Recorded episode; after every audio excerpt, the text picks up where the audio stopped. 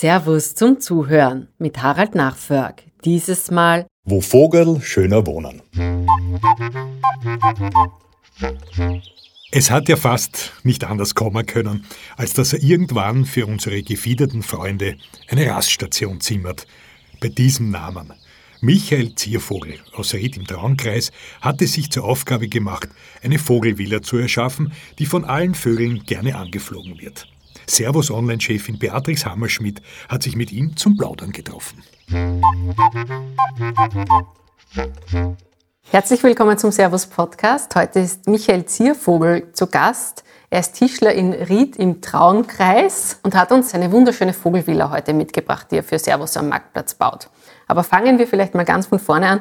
Wie ist es denn dazu gekommen, dass Sie Vogelhäuser bauen? Eigentlich aus demselben Grund, was ich meine Kunden alle sage, dass das ein ganz wunderbares Geschenk ist. Ich habe 2013 einfach nicht mehr gewusst, was ich die Eltern oder die Schwiegereltern zu Weihnachten schenken sollte.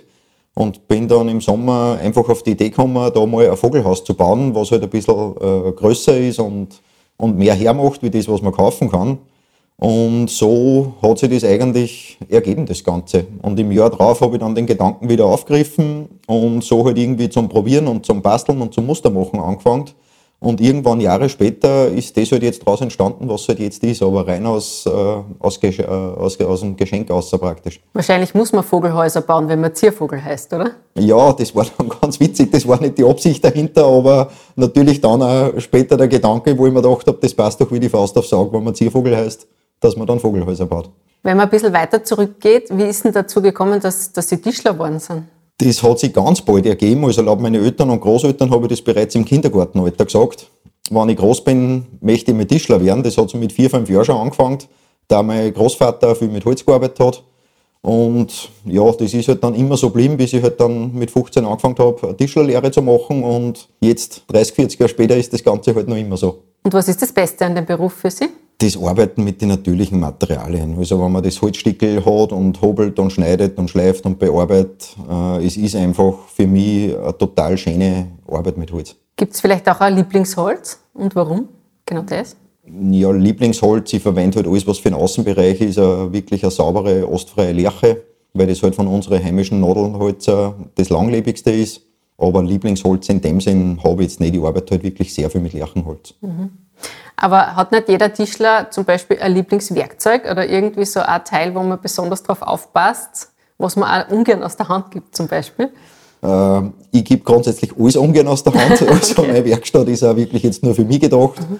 Und da sind alle meine äh, Geräte, Maschinen und Handwerkzeuge drin, die ich brauche und mit die arbeite ich auch nur selbst. Und darum stellt sich die Frage nicht, ob ich es aus der Hand gebe, sondern es arbeitet grundsätzlich nur ich mit den Sachen. Was ist denn das Besondere an der Vogelvilla, die wir auch bei Servus am Marktplatz haben? Was ist das Besondere daran? Also das Besondere ist einmal, dass das Haus natürlich durch und durch aus massivem Lärchenholz ist.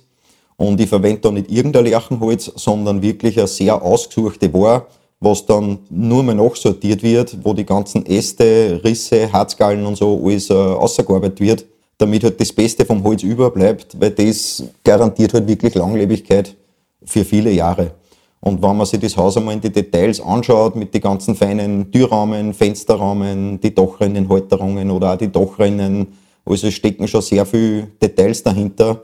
Und das macht dann natürlich Spaß zu machen. Und wenn man das Häusl dann in Natura sieht, ist halt schon wirklich ein Blickfang auf den Garten. Eigentlich schaut es ja aus wie ein richtiges Haus, oder?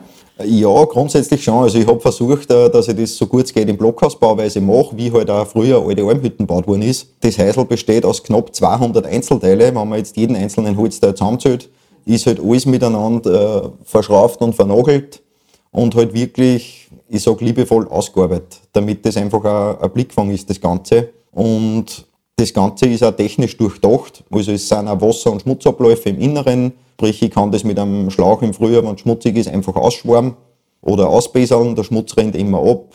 Es hat ein Kaltdach unter dem Schindeldach, äh, seitlich mit den Abdeckungen, die Dachrinnen dazu. Also es ist wirklich so gut es geht gemacht, dass das halt auf absolute Langlebigkeit ausgelegt ist. Wie viele und welche Handgriffe sind denn da nötig, bis das Vogelhaus fertig ist von Ihrer Seite? Ja, anfangen tut es mit der Lieferung, die ich vom regionalen äh, Holzhändler kriege, mit dem Rohmaterial. Ja, die ersten Schritte sind einmal, dass die, die großen Teile massiv vorgehobelt werden, bevor sie dann aufgespalten werden in die ganzen kleinen Einzelteile, weil ja jeder Teil eine andere Dimension hat. Und was auch ganz wichtig ist, weil Holz arbeitet ja irrsinnig von Sommer auf Winter und äh, Baum besteht ja aus Jahresringe.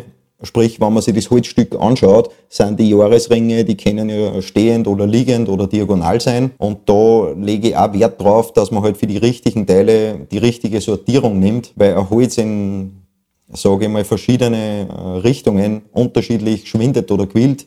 Und das muss man natürlich auch berücksichtigen, weil das Haus ist ja roh und naturbelassen. Und im Winter sauft sich das Ganze an, wird nass, die Teile quillen praktisch auf. Und im Sommer, wenn die Sonne kommt und wenn ich eine trockene Phase habe, zieht sie alles wieder zusammen. Und da muss ich natürlich aufpassen, dass das so verarbeitet ist, dass sich das Haus nicht praktisch selbst zerstört, von ganz nass auf ganz trocken, sondern dass das halt wirklich äh, im Winter aufgehe und im Sommer zusammentrocknen mhm. kann. Und das muss halt über viele Jahre funktionieren, mhm. ohne dass da jetzt irgendwie ein Teil abbricht oder runterfällt oder, oder kaputt wird. Wie lange haltet so ein Vogelhaus? Ich habe jetzt die Erfahrung im seit 2013, sprich seit acht Jahren. Mein erstes Haus steht im seit 2013 im Garten. Das ist natürlich schon vollständig vergraut. Das Dach ist auch leicht mit Moos bewachsen, weil das habe ich in eine Baumkrone eingestellt. Muss aber sagen, dass noch nicht irgendwas äh, abgefallen ist oder weggebrochen ist. Also es schaut aus wie am ersten Tag. Nur, dass das natürlich halt vollständig vergraut ist und die, sie die Holzfasern mit der Zeit ausbilden, weil es das Wasser ja auswascht. Aber das schaut nach acht Jahren jetzt wirklich sehr gut aus. Also ich wäre schon der Meinung, dass das Haus einmal auf jeden Fall 20 Jahre oder länger stehen muss. Sonst stimmt irgendwas nicht. Worauf muss man denn grundlegend bei einem Vogelhaus achten, damit sich Vögel darin richtig wohlfühlen? Also da gibt es ja sicher so ein paar Dinge, ähm, die passen müssen. Also ich sage aber, es sollte auf jeden Fall nicht zu klein sein, weil wenn das Ganze klein und beengt ist, äh, fühlt sich der Vogel nicht wohl. Wobei das Vogelhaus ja eher dazu dient, dass der Vogel hinfliegt, sich das Futter holt und er schmeißt es entweder runter und frisst es am Boden oder er nimmt es mit und frisst es am, am Ast oder am Baum, der was daneben ist. Also wenn man das beobachtet, es gibt ja keinen Vogel, der da irgendwie Minuten im Haus drin sitzt und da jetzt gemütlich dahin futtert, sondern ja. es ist einfach eine Futterstelle, wo halt mhm. ein Kommen und ein Gehen ist die ganze Zeit. Mhm. Und ich sehe es auch als, als wichtig, dass es naturbelassen ist und nicht irgendwie jetzt mit irgendwelchen bunten Farben angestrichen oder so, weil der Vogel mag halt das, was halt Natur ist. Und brauchen Sie auch ein richtig dichtes Dach? Also ist das schon auch was, was eine Grundvoraussetzung ist, dass der sich da im Regen reinsetzen kann zum Beispiel? Nein, eigentlich überhaupt nicht. Also ich habe bei meinen Häusern überall ein Kaltdach drunter und dann das Schindeldach drauf. Also das Haus ist von oben 100% wasserdicht. Natürlich, wenn Wind und Wetter kommt, äh, wird es trotzdem nass innen. Wobei das im Vogel laut meiner Beobachtung herzlich egal ist, wenn da das richtige Futter drin ist, dann kommt der, holt sich die äh, Kerneln oder Stickerl und ist dann wieder dahin. Mhm. Apropos Futter, welches Futter mögen die Vögel denn am allerliebsten? Das kommt immer auf die Gattung drauf an. Also ich äh, persönlich verwende immer Mischfutter, was hauptsächlich aus Sonnenblumenkerne äh, mit diverse äh, anderen Kornsorten vermischt ist und bestückt das Haus außen immer mit so, ich sag, Fett- oder Speckring und Meisenknödel und dann sollte eigentlich für jede, für jede Vogelgattung irgendwo das Richtige dabei sein. Und warum sollte man Vögel überhaupt füttern? Finden Sie Ihr Futter nicht selber? Das kommt natürlich auf die Region drauf an. Ich selber wohne natürlich sehr ländlich, wo sehr viel äh, Wälder sind, Wiesen sind, Felder sind, äh, wo es sicher sehr viel zum Finden gibt für Vögel. In andere Gegenden, wo jetzt alles äh, vielleicht zu asphaltiert ist, und wenig grün ist, schaut es natürlich wieder ganz anders aus. Aber grundsätzlich bin ich schon der Meinung, dass der Vogel halt einfach ein bisschen was braucht, damit er über den Winter kommt. Warum macht es ihm denn so eine Freude, so ein Vogelhaus im Garten stehen zu haben? Also ich sehe es so, dass in erster Linie einfach eine super Gartengestaltung und ein Blickfang ist. Es ist natürlich ein Vogelhaus, was zum Vogelfüttern gedacht ist, aber meine Kunden fragen mich immer, sollte man das das ganze Jahr stehen lassen oder rammt man das im Sommer weg? Und ich sage wenn man sich so ein Haus kauft, das bleibt natürlich das ganze Jahr stehen, weil es einfach eine totale optische Aufwertung und ein Dekostück für den Garten ist. So wie ich halt ein schönes Hochbett mache oder einen schönen Blumenwall, so steht halt auch das Vogelhaus, was ich vielleicht im Sommer ein bisschen schön dekorieren kann. Aber grundsätzlich sollte es das ganze Jahr draußen stehen bleiben. Gibt es eine bestimmte Position im Garten, wo man das Vogelhaus aufstellen sollte? Worauf soll man da achten? Prinzipiell ist es egal, wo es steht, nur der Vogel fühlt sich natürlich am wohlsten, wenn jetzt irgendwo ein Baum daneben ist oder ein Strauch, weil wie gesagt, der kommt ja, holt sich das Körnel und zieht sie irgendwo zurück, äh, damit er das wegfuttert. Und wenn das Haus jetzt irgendwo einen Meter oder zwei neben einem Strauch steht oder neben einem Baum steht, dann ist das natürlich für die Vögel optimal. Beziehungsweise beobachte ich das auch bei mir daheim, dass die Vögel halt in die Asteln oder auf die Bäume umsitzen. Und wenn es halt gerade passt, fliegt er hin, holt sich sein Futter und ist halt zehn Sekunden später wieder weg und das taugt ihnen halt. Sollten wir es vielleicht auch auf einer gewissen Höhe haben, wegen den Katzen? Ja, die Katzen, das ist auch so ein Thema, auf das reden mich natürlich sehr viel Leute an. Also eine Katz kommt fast überall dorthin, wo es hinkommen will. Also wenn ich das jetzt auf so einem Lerchenpflog stehen habe, in Wirklichkeit, ob der jetzt einen Meter oder einen Meter 50 oder drei Meter lang ist, wenn die Katz auf will, kommt sowieso auf, weil sie gerade ja senkrecht im Baum auf. Aber was ich im beobachtet habe, wir haben selber zwei Katzen und jedes Mal, wenn ich ein neues Haus aufstelle, ist das für die Katze halt interessant und die sitzt halt daneben und wartet aber meistens nach einem Tag haben sie es verstanden, dass sie nichts ausrichten können. Dass sie nicht schnell genug oben sind, bis ja, der Vogel wieder genau, weg ist, oder? Mhm. Sobald die Katze im Anmarsch ist, ist der Vogel sowieso weg. Ja. Und ich sage, ein gesunder Vogel lässt sich in der Regel nicht erwischen von einer Katze. Also da, da haben sie keine Chance. Braucht man sich keine Sorgen machen, sehr gut. Nein, also bei uns daheim ist das absolut nicht so. Super. Das Vogelhaus, das wir haben, ist ja relativ groß und schwer, nehme ich an. Wie schwer ist das? Je nach Feuchtigkeitsgehalt wiegt es circa zwischen 13 und 15 Kilo. Also in, nach einem Winter, sage ich mal, äh, wenn ich es in die Hand nehme, ist es natürlich schwerer, weil es mit Wasser angesoffen ist. Und im Sommer, wenn es jetzt zwei Monate super schön und heiß ist, äh, speckt es halt vielleicht ein Kilo ab, aber so in dem Bereich 13, 14 Kilo liegt es ungefähr. Also es ist schon wirklich ordentlich. Mhm.